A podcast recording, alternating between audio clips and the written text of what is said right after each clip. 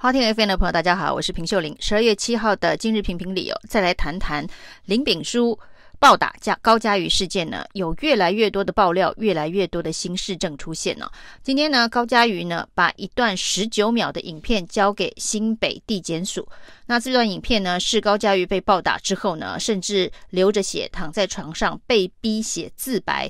的影片呢、啊，那这当然对于林炳书的家暴伤害事件是一个关键性的证据哦。但是在高嘉瑜前男友马文玉的记者会当中呢，其实引起政坛更大震撼的是，马文玉呛段宜康哦，林炳书呢跟所有的政商名流交往的时候呢，通通有一支录音笔哦，那会把大家这个对话的内容通通录下来哦。所以呢，马文玉呛段宜康说：“哦，现在他叫你老大，那万一呢，林炳书哦被放出来的时候呢，可能会是你的老大，因为录音笔的内容到底有什么样子惊爆政坛的内幕哦？那这中间包括林炳书到底是不是绿营的网军头子？有多少政治人物委托林炳书曾经在网络上面带风向？”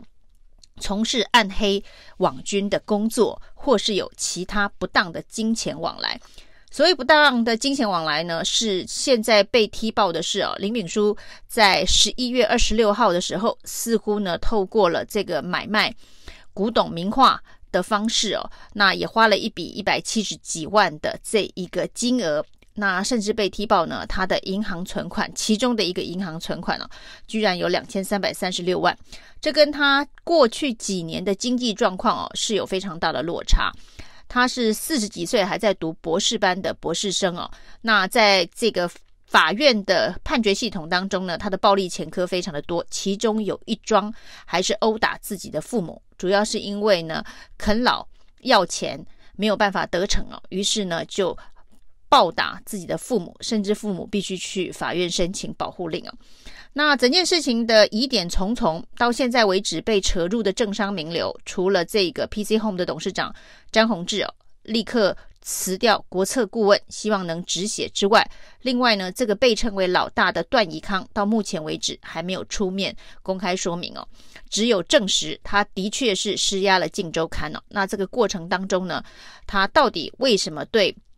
林炳书这么尽心尽力哦，他说是认识十年的朋友。那今天最新的内容是呢，林炳书居然有一张跟张忠谋的夫人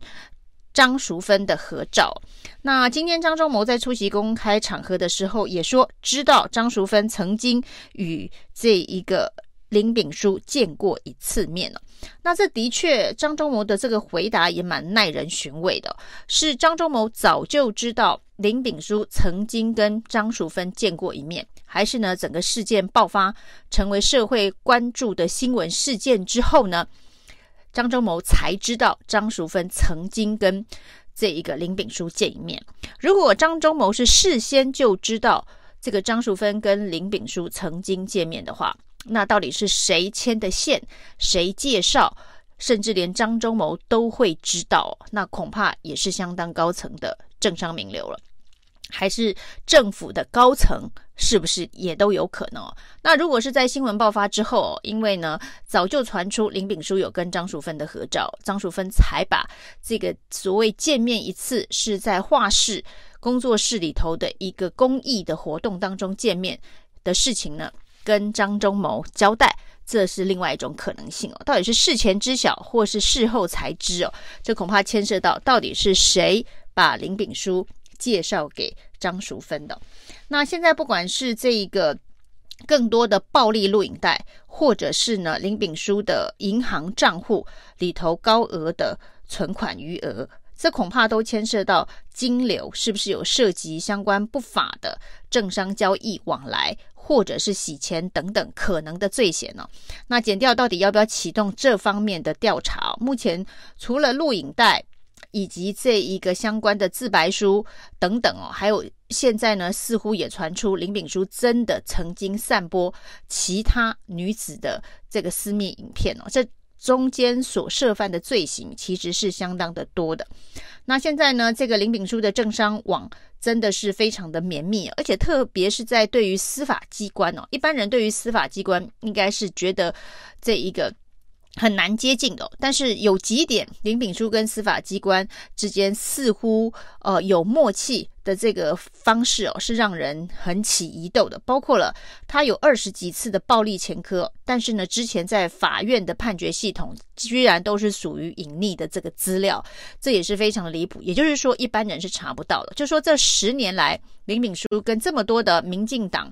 这个政坛的重量级。政治人物有交往，但是没有一个人可以在法院的判决书当中查到他是否有前科。那难道这些这么有办法的人都没有觉得这件事情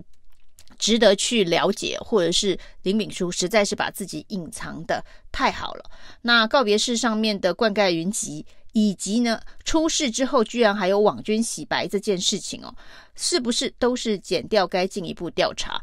那至于是不是引发了网络的蟑螂大战，明这个林炳书是不是这个网军的一部分呢、哦？那今天呢，很尴尬的行政院长苏贞昌也被问到这件事情哦，只有要求检调要这一个查明真相，